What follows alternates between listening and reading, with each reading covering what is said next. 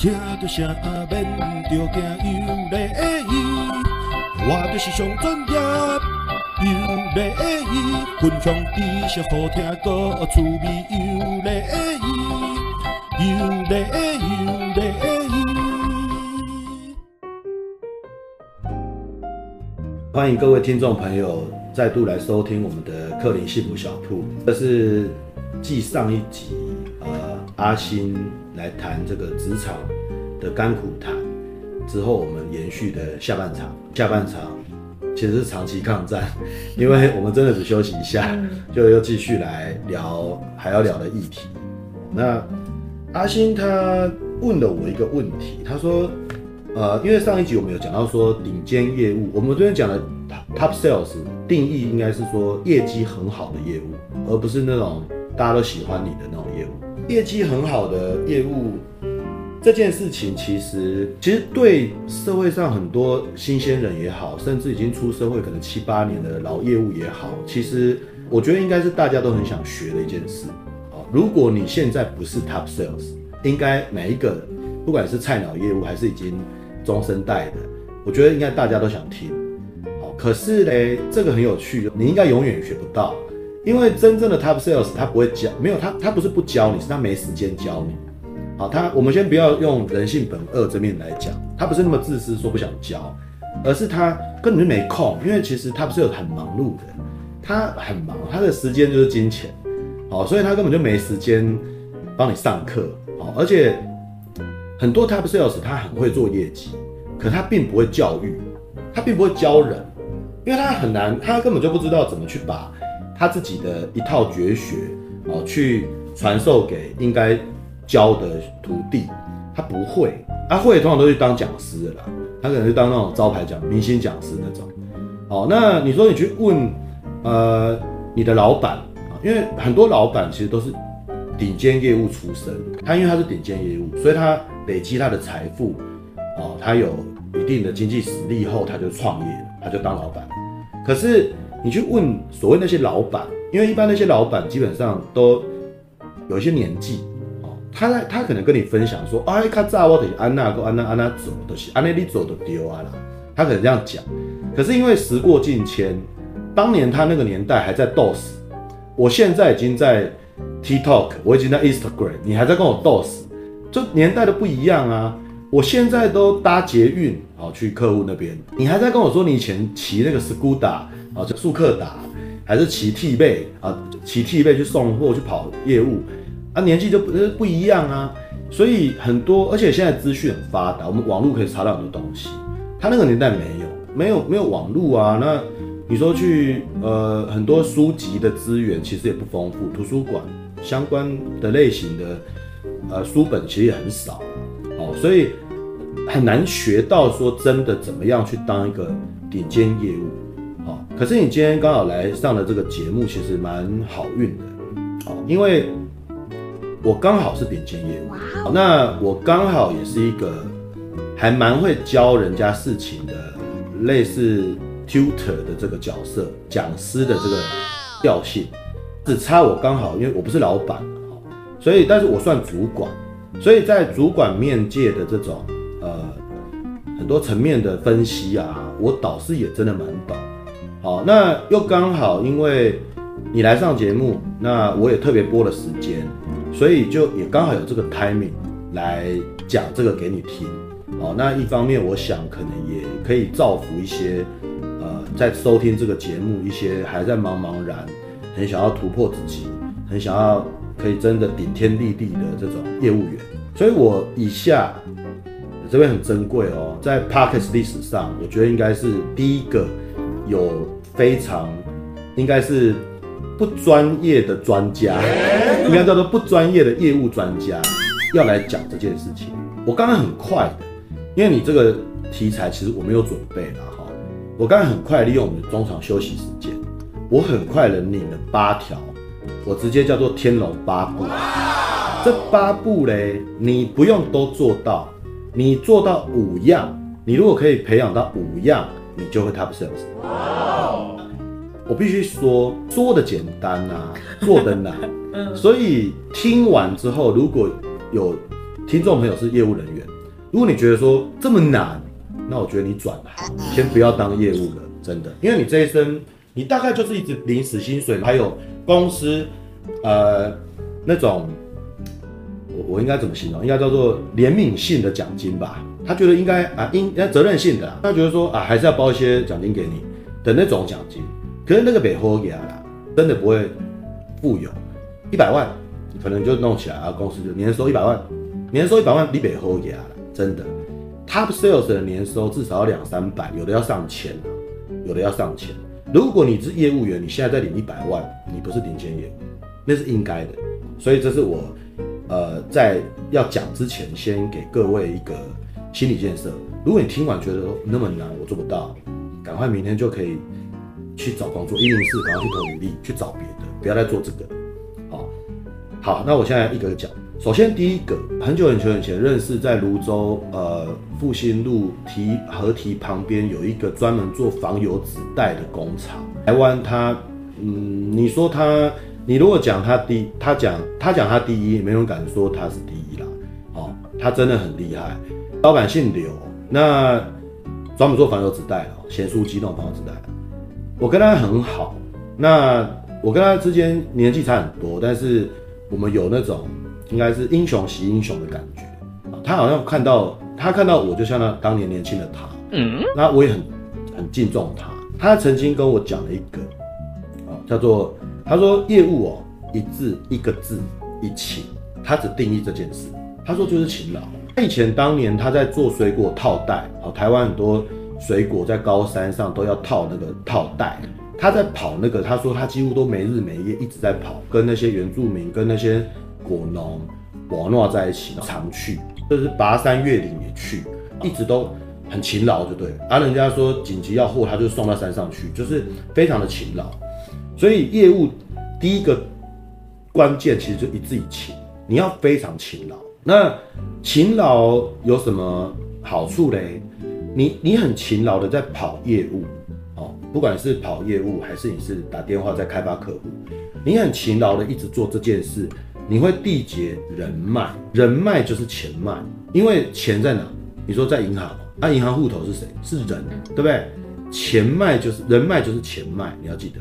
所以跑业务就是要很勤劳的去认识很多人，这是第一个重点。好，那我我我我补充一下，第一个重点，它有个要件，叫做你对自己的产品或是公司的介绍，你要会介绍公司，你要用功，你一定要用功。那这个用功的程度，有人说啊，要多用功才叫用功。我就举个例给你听，你的同才哦，呃，可能你们公司假设只有一个业务，那你没得比。那你比你同学，还是比你朋友他们家的业务，或是你认识的亲戚朋友，还是呃朋友的朋友之类，只要在做业务的，你只要比你认识所有的都用功就够了。你不用去，因为那很难去量化。你觉得说他的用功程度大概就是？一个一一个礼拜要花几个小时在工作，那你只要赢那个最最好那个人，你就算很用功了。那我常常讲说，大家的智商其实都差不多，我们的出生背景基本上也大大部分的人都差不多哦，就一对爸妈啊，有个简单的家庭哦。当然社会上有很多，有的是单亲，有的是父母双亡，也有那种哦。可是我觉得普遍来讲，其实大家都差不多。所以在智商都差不多，跟背景差不多情况下，你比较用功一些，你就多一点机会了。其实，哦，那、你不要说别人都差不多那样，人家都八点八点上班，五点下班，啊，你也一样，那你不会有什么机会啊。你至少要比别人用功，哦，所以这是我讲的第一个，就是一字一勤，然后要用功。第二个，现在的现代人哦，跟古代人不太一样，现代人最重要的其实是时间，大家每天都忙忙忙。哦公事忙，私事忙，自己要玩乐的娱乐啦，也很忙，都很忙，时间都塞得满满满的。好，那我们面对业务就是面对客户，面对公司嘛。我们面对那一块呢，你要去想，他没有时间啊，就跟你一样，你也没有时间啊。他没有时间，你如果要跟他讲一件事，你要花很多的讲这样就啰嗦啊，那花很多时间，他不高兴，他不舒服。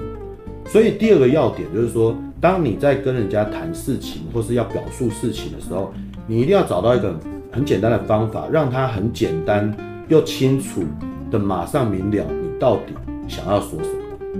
所以有一有有一本书，我记得我以前看过，当然在实务上我也操作过，那个叫做什么？叫做如何在搭电梯的过程中让老板听完你的简报。我们搭电梯从一楼搭到二十二楼啊，啊，就那一段哦，老板要搭二十二，你跟他搭。如何在那一段时间就让老板完全听懂你到底要干嘛？这个课题要学，怎么学？你不断的去练习。你今天跟人家在讲事情，你今天想要介绍产品给人家听，或是你想要有一个 proposal，有一个提议给对方，好，你试着去调整自己到底多快可以让他完全懂。每次每次在进步，你这一次花了三分钟，你下一个客人试着挑战两分半，再下一个你试着挑战两分钟，可是确要确定他是听得懂，要确定他的听得懂，而且他要做出选择，好，所以这是第二个要点，就是不要浪费他的时间。而且要他要让他在那个时间内就做抉择跟选择。我这边指的选择，不见得说他就一定决定要不要买，但是你至少可以在那个你跟他讲的这个短短的时间内，可以知道他有没有想要买，或是有没有想要思考这件事情。没有的话，如果他呃短短的一段时间他就表态没有，有两种可能，一个是你讲的不够好，一个是他真的没有要买。他讲的不够好的，你就要自己再去揣摩。那我下一个客人我要怎么讲更好？那如果你揣摩起来觉得你已经讲很好，可他没有买，那他就是真的不是你的客人。台语有句有句话叫做“这 K 无鱼把客丢”，没关系，没有买没关系。我我常举例，业务的成交率就像棒球打击率一样。你有看棒球吗？没有，没有。好，棒球打击率，哎，听众朋友，我们台湾棒球是国球，所以我觉得也蛮多人知道。我们一般很好的打者，打击王，整年度的表现大概就是三成出头。三乘二，三乘三，也就是什么？十个打数打十打十个人次，他有三支安打，就像业务成交率一样。你十个你接洽的对象有三家客人跟你买，你就已经很 top，你就打击王哦。所以这 K 波伊把 K 丢，意思就是说，他如果真的没有要买，他就不会是你的菜，你就别再执着了。哦，所以这是第二个我要讲的。第三个，第三个其实克林先生现在就做了一个完美示范了。业务要有讲东西要有条理性，要会一条一条的讲事情。就像你现在，你刚才在中场休息问了我说要怎么做 Top Sales，我利用中场休息，我很快就领了八条，对，叫做天龙八部，所以很清晰。那这个东西其实我就写，我只有自己看得懂，但是我知道我要讲什么。其实这一套条理性套用在最明显的例子，我们都看得到。你如果有在关心台湾的选举场子，你注意去看政治人物在讲演。比如说游锡堃、赖清德、蔡英文、马英九，或者是谁谁谁，以前陈水扁，你注意看他们在讲演，他基本上不看稿，但是他 maybe 他可能有点小抄写的，快速写的几条他要讲的，他从他那，他如果简单写三个字，他就可以讲十分钟，他写写了五条，他就可以讲一百五十分钟，他就他可以这样写一个 key key word 或是 key sentence。他就可以铺成一套自己要讲的论述，这个就是条理性。政治人物身上最容易看到，因为他们要面对可能这个场子可能有三万人，他要跟三万人讲，他不能卡蛋，他又要讲内容，又要有内容，所以他必须让自己很有条理性，才不会很乱啊！不知道讲这边又讲那边讲那边，很乱，人家听了会雾煞煞。好，所以第三个就是说，你今天有一个拜访客户的机会的时候，你一定要准备好自己的条理性。你到底在论述，用最短的时间可以怎么条理的把它论述给对方明了？所以这是第三。你呃，第三我再补充一下，你如果训练出自己有这种条理性的论述能力的时候，基本上你的头脑会一天比一天更清楚，因为你的脑子就跟你的嘴一样，它会非常的清晰，所以你的头脑会非常的干净，非常的清楚，就不会浑浑噩噩的。好。所以这是第三，第四嘞，我要分享，你对任何一个客户的接洽，你要他成交，对不对？你要找到那个切入点。好，我这边要讲的切入点，它有个，嗯，我自己分享的一个应该是经验模式吧。你要记得，我的我的天龙八部里有一个很重要的论点，叫做八二法则。我想很多人都听过八二法则，可是我把八二法则做更全面性的一个。解释，哦，从这个找切入点也要八二法则。什么叫八二法则？克林先生举例啊、我以前像我在拜访客户，如果我在那边待一个小时，哦，呃，比如说我待一一个小时，我其实有六十分钟嘛，六十分钟，我其实有大概五十分钟左右，其实都在聊天。我只有在最后的十分钟要离开前的十分钟，我才会讲生意。这就是八二法则。现在的业务很多为什么不成功？他倒过来，他八一直在讲产品，二才聊个几聊聊天才占二，那是失败的。因为我简单说了，如果你要花四十分钟跟我讲产品，你不如寄东西给我看就好。如果我想看了，你寄简报来就好了，你不用来了。你你来干嘛？你你你讲的也没特别好听，又不幽默，又不好笑，也不有趣，你干嘛浪费我四十分钟？你寄给我就好了，对不对？所以客人他要的，有时候他要的感觉是在他繁忙的工作中，如何有一个人跟他聊天聊得很开心，而且让他觉得好像交到一个朋友，感觉要有。所以这边讲的八二法则就是，你要先利用这个百分之八十跟客人谈话的时间中，从他跟你聊天的议题中。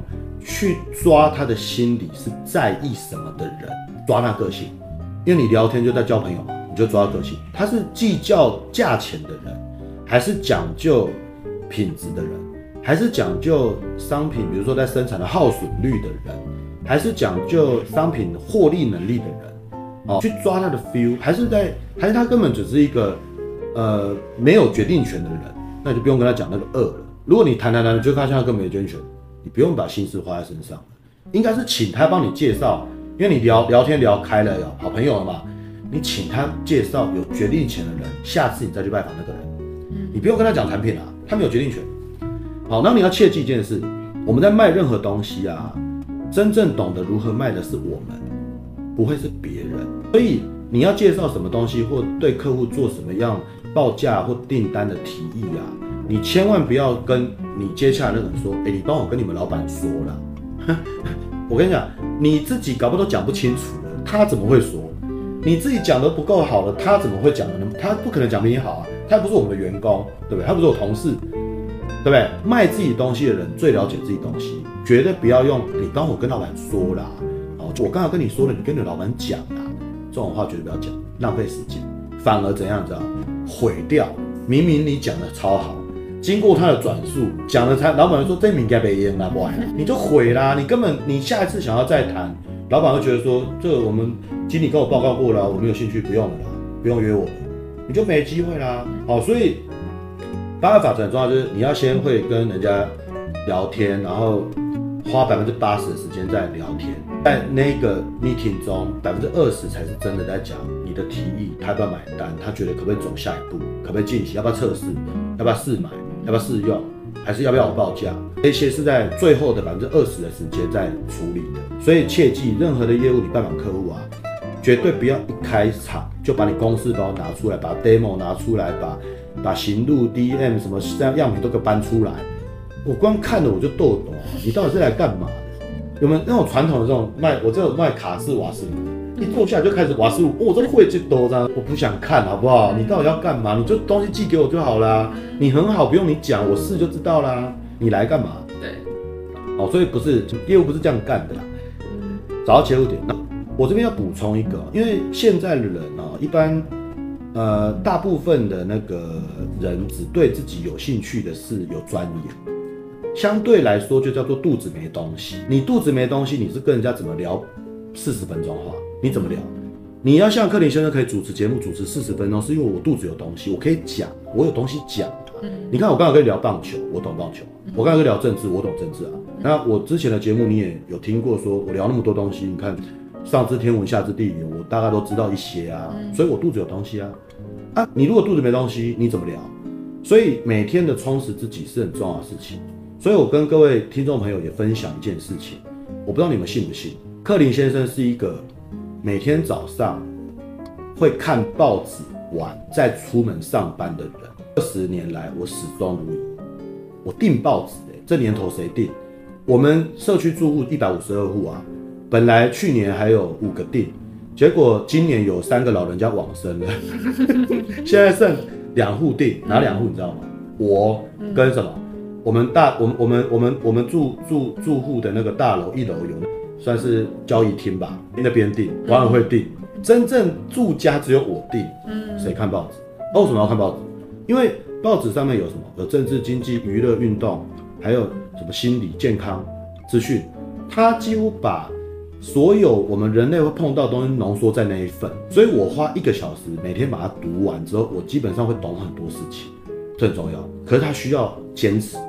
因为读报是一件，说实在，我刚开，我记得二十年前我刚开始做这件事的时候很枯燥。我常在那时候上班很忙碌，回到家变早上没空看，因为怕迟到。我下班看，躺在床上看，常常都是盖着报纸在睡觉，灯也没关，我就睡到隔天。哦，没有，我睡到四点多，起来发现有罪恶感，我没看完昨天的报纸，四点多又起来把那个报纸继续读完，再睡第二次觉。以前我是这样，啊，后来渐渐改变。让自己控制早上早点起来，哦，那早上看完，那再出门也好，因为我可以讲的是昨天发生的事情。我如果是晚上看，我变成讲是前天发生的事情，哦，你这样懂意思吗？哦，所以这个是第四个我要说的。对，我刚刚忘了补充一个，我我有一套理论是属于叫做业绩如何缔结的一个理论，我常比拟它是爱情。哦，我们一般呃。大部分的人蛮多啦，呃，当然有少部分没有没有经验啊。我们都有恋爱的经验，我们有爱情的经验。我们像我们结婚成家了，我们有成家结婚的经验。其实缔结客户很像，呃，缔结订单这件事情很像爱情的的的这个过程。啊我们我们现在要，比如说，我们现在心仪一个女孩子好了，我想要追求他，是不是会先打听他一下？第一步。就跟我们打听客户一下，先，因为现在比较方便，可以上网就打听了，你就上网看他官网，你就认识他了。就以前没办法这样上网，现在你上网就可以先打听他的资讯。我我这边讲的打听不是你去问别人，你直接上网比较快。哦，有些公司没有网站，但是它至少会有一些稍微有些蛛丝马迹啦，会在官网上面，你就先看，那你就有点，你就有点好像比较他知道他背景，再来要干嘛？约他，你要先约他干嘛？交朋友啊。就像我们约客户一样，先约他。那有的女孩子很难约啊，啊你要怎样？一字一起，不断约，想办法约，约到才有机会啊。这就你就啊见面了，见面要干嘛？你不可能就像我刚才讲的八二法则，你不可能跟他一见面就说我想跟你上床，就像卖东西一样，然后又一坐下就说我要卖瓦斯炉，不可能吧？你一定接下来就认识彼此，聊天，聊天，聊天，聊天，就是我刚刚讲的八法则。聊天过程中发现说，嗯，有好感哦，彼此都好感，蛮聊得来的，不错不错不错不错，就结束了。那事后你会很多电话啦、讯息啦、关心啦、追踪啦，就很像我们认识一个新客户，在让他下单前的这一段的这个经营一样，过在那个过程，到他跟你说，嗯，好了，那我先试买看看，就很像爱情的时候，他手让你牵了。我们试着交往看看好不好？可能不一定要讲啊，有时候就是在气氛对手就牵下去了。我们就是有点像试用订单了，有点像。啊，再来就刚刚抱抱啦、接吻啦，好后段这边他不断的一直有跟你下单，一直有下。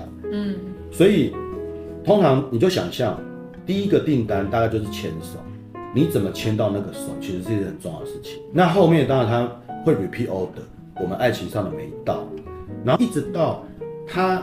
你就是他唯一的厂商，他不会再去比价了。他也他别的别的追求者想追他，想不别的卖东西的人业务想卖他，他都不接受。他觉得我现在厂商很稳定的啦，不用你不用来。他跟别人这样讲的时候，就是你你可以跟他结婚的时候，你们已经结婚了啦。哦，那当然结婚了以后会有些争吵，就像客户跟厂商也说会争执一些事，我要涨价不涨啊，吵架。他就像婚姻一样啊，夫妻也会吵架，沟通。对不对？那一直走下去，一直到白头偕老。什么叫白头偕老？当你退休了，他也退休了，你你你带的徒弟或你的部属顺利的在接这家公司的生意，一直下去，就叫白头偕老。这是我对开发业务的一个很像爱情的这个理论，把它连接在一起。其实谈过恋爱都知道，做过业务的也知道我在讲什么啊，它可以串联在一起。再来，我讲第五个。第五个我要讲的是，我们我我们一般在开发客户啊，会认识很多人脉，你一定要做一件很重要的事情，叫做客户管理。客户管理这件事，其实我必须很直白说，它很现实。它一样的八二法则。你认识很多人脉，交易金额小的，就是二，你不要花精神给他。交易金额采购潜力大的，因为我们做业务就是业绩额，你要卖一个客户抵你一百个客户的订单，还是你要卖一百个客户去抵一个？当然是卖一个客大客户抵抵所有一百家客户的业绩额啊，这叫八二法则。所以，我们不断在开发过客户的过程中，其实你就一直要去过滤这件事。你要不要再花时间给他，取决于你跟他聊天，你知道他采购潜力，你知道这家公司的，呃，他销售的通路在哪里，他的布产品的通路在哪边，有没有业绩的实力，你要去观察这件事情。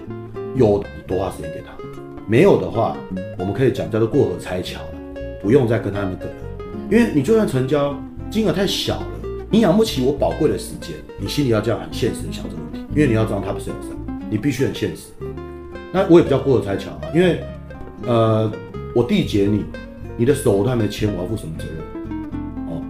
哦，有有时候现在连牵手的都还不用负责任的，其实，对，要到那一步才要嘛，通常，对，所以我要讲的是，客户管理在这个开发过程啊，你就一定要掌握八二法则，否则你时间不够用。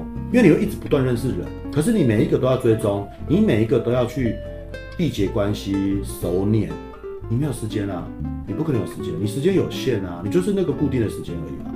好，所以你一定要去在开发客户过程中去缔结，找到真的你值得投入时间的对象，去花时间投进去。哦，我这边也要讲一个，我可以这样分类哈，我们一般在开发客户啊，你可以。呃，因为我们开始会成交一些客人，你就会开始属于叫做自己的旧客户，好，那不断的还在开发新客户。我这边要讲也是八法则，我全部都在讲八法则。另外一个八法则在这个层面叫做什么？你花在你做业务人员哈，你花在陌生开发的时间啊，永远要占你工作的百分之八十。跟旧客人联络或是一些很 maintain 的事情，你只能花百分之二十。你要一直。一字一情的，一直不断花百分之八十的时间，每天都是在开发新客，不断在过滤无效客户。好，那你就开始会有旧客户嘛？那旧客户中，去把对你业绩有百分之八十贡献的客户顾及。好，对你没没比较不会有太大贡献的旧客户啊，可以放一点，他要买别人就去买没关系，不强求。可是对对你的。你的业绩的巩固啊，你百分之八十业绩的巩固很重要的客人，你一定要巴结，而且你要巴到结婚，别人想卖他都卖不进去。我克林先生自己的客户是这样哦，我到我到这种我我论就比如说已经叫结婚的客人啊，客户通常是怎样的？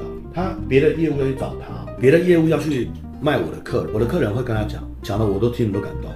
他说不用啊，我们那个小李哦，他是跟我家人一样，你不要来了啦。你便宜我不会跟你买啦，你送我都不要啦。那我的客人讲给我听，我听了都感动。我跟你真的不是家人，可是你这样对我，那那个关系是好在很多很多的层面啊。当然那个等一下会提到一点，好，所以我这边要说的是，任何一个业务从业人员啊，你不管你是刚入行，还是已经做七八年，甚至做十五年，只要你愿意开始，我现在讲的所有这些事情，你给自己三年时间。你就会变成年龄，就三年，但是那三年其实是很辛苦的，就三年，因为三年你一定会缔结出所谓八二法则的大客户，一定会有，你会有业绩很大，但是你要真的持之以恒，讲到我刚才我现在讲了八点钟，其中的五点至少五点，哦，你只要花三年，那呃辛苦就是前面这一段，后面你会越来越轻松。对，因为你有业绩，你有这种大客户，所以这是我讲的第五点。第六点，第六点也也相当重要，因为市面上你的同业啊，或是卖相相类似产品的销售人员其实超多的，全台湾有太多公司，你有太多竞争对手，数都数不清。可是有一个重点是，大部分的人啊，都是两个眼睛、一个鼻子、一张嘴巴、两只耳朵。啊、女生呢，不外乎就是长发、短发、卷发、直发、有染发、不染发，大家就这样嘛，对。男孩子大概就有那个样子嘛。天底下大家人类都长差不多嘛。你如何让你跟别人家的业务比较起来，你比较特别，你的魅力在哪里？你最跟人家不一样的地方在哪里？人家记住，人家才会记得你。陌生开发的时候，他见过那么多业务，就你最不一样。为什么克林现在把头发剃那么短？我一直都这样，没有业务像我这样。所以以前像很多工厂老板，搞不好不记得我名字，他会叫小平，嗯、就说你那小平过来啊，远远就看到我小平啊啊！我有些客户会叫我什么流氓教授啊，因为我剃很短，人家以为是受刑的但是好像还蛮有学问的，所以我有些工工厂的师傅会说，哎、龙猫告诉来，你会有开始有外号，人家不见得知道你名字，但是他会有个绰号给你，你就是有差异化的人，你就会不一样，所以要找到自己的。呃，你自己的定位跟你的魅力的特质到底在哪里？嗯、用夸张的方式把它发展出来，不要怕别人的眼光，这是很重要的事情。只是看你有多敢啊。比如说你都要穿泳装跑客户，哇，那超 超独特，我没露点啊，但是我很有特色啊。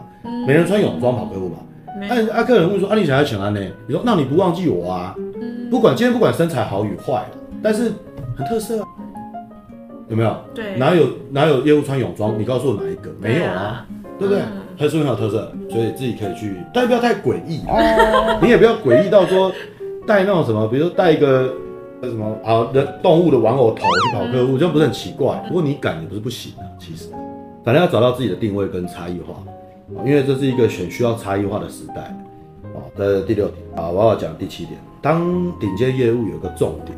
因为毕竟你 handle 的生意有一些金额真的蛮庞大的，只要胆大。以前不知道是胡适还是谁说胆大心细，好像胡适吧，胆子要很大。你看很多顶尖的业务真的是很胆很很敢赌啊，有些东西很敢赌。投资，比如说可以先举个例子啊，我以前在开发一些大型客户的时候，怎么投资？哎，我自己自掏腰包，公司不准，我样品样品啊。客户当然谈得很融洽，就觉得说已经差不多可以。我自掏腰包，我赌很大，五万块我自己出啦，来给你试的。反正我奖金赚完就好。公司不允许五万，我自己出啊，胆子大，好，所以胆子要很大。那还有个重点就，但是我这边讲可能我我不管了，我别人怎么想我不管，我讲一件重点，要敢犯法。有些东西有模糊地带，你要犯法。嗯，真的，生意就是这样。对，我这个讲完会不会很多？那个那个相关单位来查缉我们克林的生意啊？你以为躲在这里就找不到你？有可能。好，那没我不怕，为什么？因为我要讲第八点，要心细。你敢胆大，你就要有心细的配套措施。这第八点。好，心细，心细嘞，你要永远都要准备方案。你的备用方案到底是什么？你出包了要怎么办？你被抓了要怎么办？你你你你得罪了客户要怎么办？你要准备好准备措施，心细。心系还可以定位一件，定义一件事叫做不能犯同样的错误。人难免粗心，但绝对不能犯一样的。你如果自己犯一样错误的时候，要对自己严以律己，非常严格的鞭策自己，惩罚自己，惩罚到要有点强迫症。真的，你你你，如果你自己先惩罚自己，就让自己很有罪恶感。我怎么又做一样的事情？我非常罪恶。好，我罚我自己，呃，这个月都不出去玩，或是说你喜欢，比如说我我很喜欢吃东西。吃好吃的东西，我就说惩罚自己，因为我犯一样错误，我这个月都不吃好吃的东西的，都假喷这样，那我就很痛苦，那我就会记得要对自己很严格，要严于律己，心很细，不能犯同样的错误，就是第七跟第八点我要讲的胆大跟心细。好，以上八点就是克林幸福小铺隆重推出的《天龙八部》武功秘籍，如果你可以学会至少五样。你就会变成神龙大侠。你有看过那个吗？现在可以去卖课程。随便，不需要。我没有缺课程。我觉得造福听众朋友比较重要，因为我们克林幸福小铺的频道本来就是为消费者、客人成立的。我们的客人里面当然也有业务啊。他如果讲这些，如果让他可以赚更多钱、赚更多奖金，他就跟我买更多东西，那有没有什么不好啊？对啊，而且。克林先生都活到这个年纪了，其实钱财对我来讲是身外之物，其实不缺啦，我不缺啦，但是我想要再做一些事情，可以影响更多人，比较重要，对啊。好，那你刚才还问到，因为我们剩下大概只有五分钟，好，你刚才有问到第二个问题哦，就是说从顶尖业务啊，当然你现在讲是到变老板的转变，但是因为我不是老板，所以我只能从侧面的去分析说顶尖业务啊。变老板后，因为很多老板都是顶尖业务出身的，从顶尖业务到老板，我其实我不要讲老板了，我讲管理者哈，因为他可能是个大主管、总管，可能副总或是资深经理。我们不不一定要定位到老板。我我你问这个问题，我觉得我可以分三个部分跟你讲。第一个，你从顶尖业务到变成管理者的老板，最大的转变就是重心转变。当顶尖业务的时候，你凡事其实只想到自己，你要很自私，都是为自己，为自己，我不管别人啊，我有目的要达成，我有目标业绩要达成，我没有在管别人的，那是顶尖业务。老板反过来，不能太想自己，凡事要想别人，想自己的部署，想自己的员工。你你做你你每天脑子都在想自己的员工跟部署，不是在想自己的客户，因为你已经不是业务员。你是老板，你是主管，所以你无时无刻都要想，我怎么让我的新进员工有得到更多的教育，让他们提升能力。他们有什么心情上的刚入行啊，可能有一些沮丧、瓶颈、情绪，我怎么帮他解决？哦，资深员工也一样，他们如何可以更好？他他资深员工不能这样就而已啊，他们要可以更好，更有更有贡献力啊。所以如果当老板的人，他就是不能凡事想自己，他都要想别人，而且那个别人都不是外人，都是自己公司的人。你要把很多时间花在自己公司内的人身上，不能一直往外想。哦，这第一点。第二个就是说，呃，从顶尖业务一直到管理者，甚至老板啊，对呃人事物的态度几乎有完全很大的转变。什么叫态度的转变呢？也就是说。你，你不能只看现代现在的这个事情，或现在的这个任务，甚至现在这个目标。你凡事都是要往远看，往两年、三年、五年后看，也就是要有愿景。你不能只看现在，因为现在是你底下带的人在处理的事情，干你不干你的事，他们在执行。你看的是未来，我怎么规划，我怎么谋策划。所以我要讲，其实是。最大差异在谋略。我们当业务的谋略不用太多，当主管的谋略肯定要多。讲更白叫做城府要深啦。我讲更白，你没有计划，没有谋略，没有城府啊，你怎么在这个社会上跟别的竞争对手打平？你怎么打败他们？你要战略啊，你的战略是什么？所以当经营者也好，当主管也好，当老板也好，他要把很多心思放在战略的规划还有执行。而不是像以前当顶尖业务一样，没有在想这些啊，它是整体战略，你要一直不断在思考战略的问题。还有最重要，不要只会想，要执行也很重要。有的只会想跟写一堆没效，你怎么落实执行是更重要的事情。哦，所以这第二个，第三个，从顶尖业务一直要到经营或管理者啊，它有一个很大的转变是，呃，当经营管理者要很善用一个。一个理念叫做用钱可以解决问题，你永远要用钱解决它，真的，因为你是管理者，你是主管，你比较有钱的，要用钱去解决事情。好，以前我们在当顶尖业务是这样，我用时间跟我的智慧，跟我的一些话术也好，或者是技巧也好，去解决事情。现在不是，你当经营者，钱解决，不是什么都钱丢给人家，有时候钱是这样。钱在聘人，在聘人。你现在人不够嘛？你现在可能满那什么工作量大于现有的员工或部署人数嘛？花钱在请啊，花钱在这上投资啊，投资钱在对的地方。好，然后有些东西用用钱去买时间，就像你刚才跟我说，你你待会要去一个地方啊做一件事情，我现在不要明讲，免得被人家猜到。你说你要自己去，这样。这样子花自己的时间去一个一个这样处理，我跟你说很简单啊，你不用你干嘛花那时间？你去拿五千块给某一个人，叫他去帮你办就好，但是他要跟你回报，是不是真的有做这件事情？钱不就解决了？那你下午你就可以做别的事，你干嘛去自己做这件事？当然，因为你是业务，所以你要去做了。我现在是用管理者的角度去跟你讲说，用钱可以解决，用钱解决。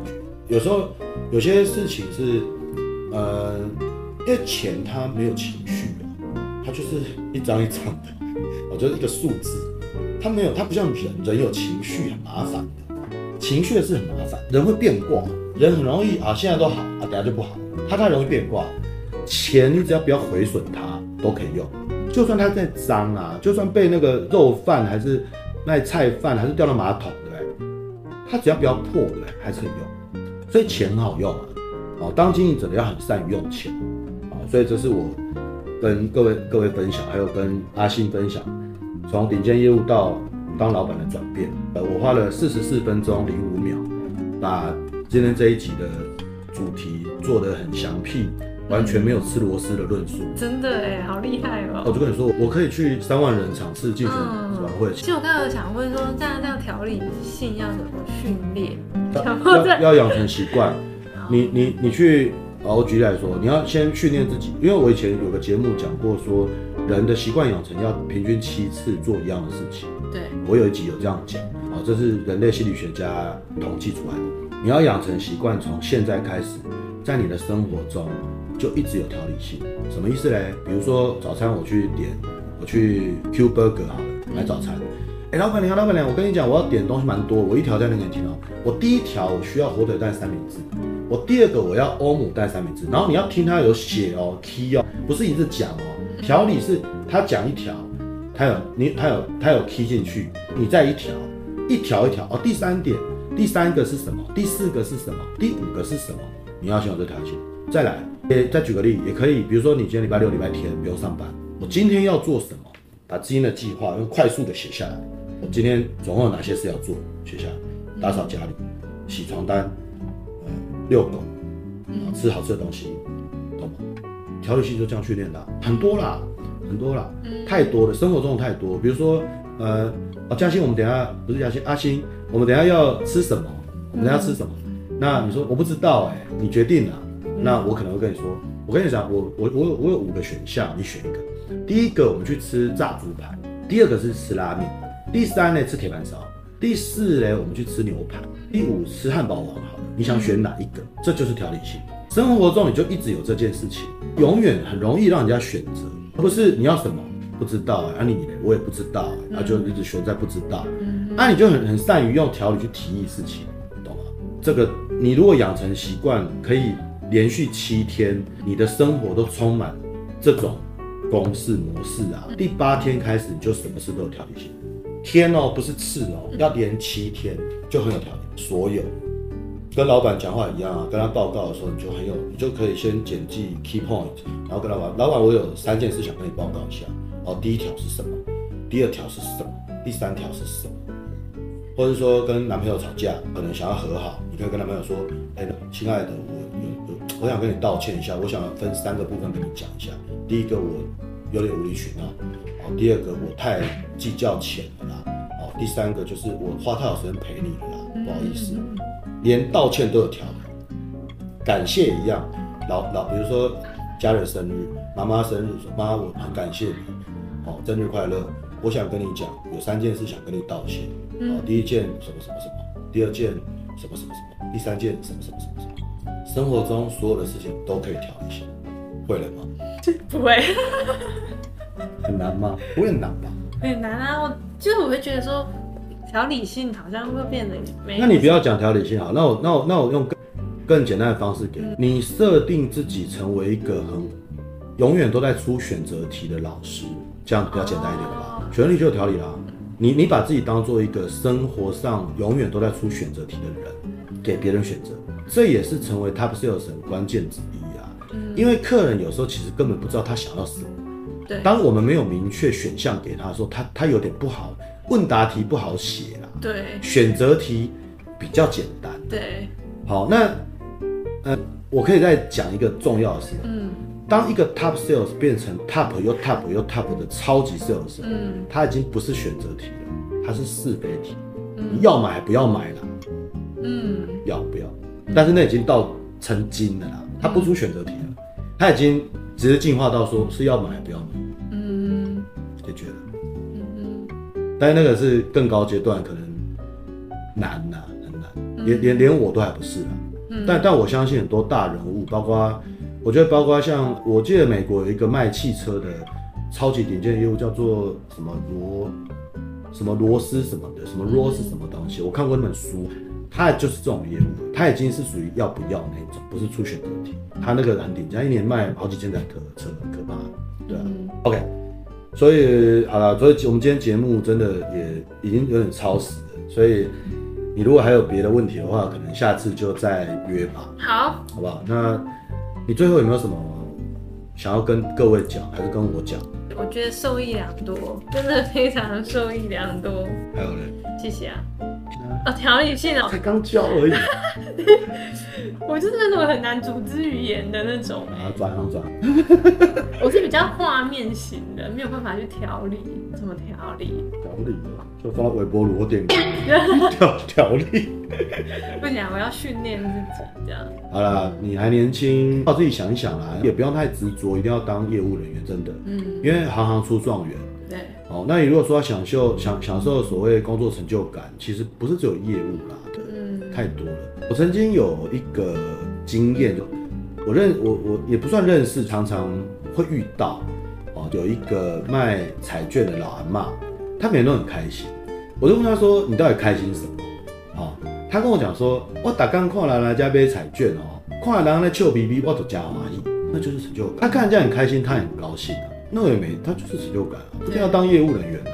对，或是说你去做小吃店啊，哪怕只是一个简单的豆芽菜加面的干面好了，嗯，那你有很精心特调的肉酱，嗯，他吃得很高兴，也是成就感啊。所以我觉得不见得执着在业务人员啊，那只是百行百业中其中的一一个一个工作而已。我觉得还是知足吧。保有自己的健康跟活力，还有永远要有正面的态度在看待，或是影响你周遭每一个人都正面。嗯，我觉得那才是最重要的事情。对啊，其他那些你说工作的成就感，我觉得那都是次要了。我觉得那是次要。对啊，好吧，那我们节目就到此结束。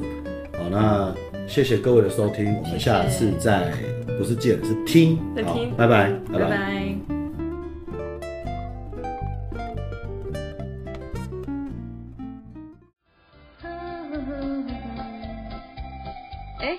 在哦，你在等什么啊？没有在等。那你知道我在等什么吗？不知道。我在等你帮我把这一集分享出去啦。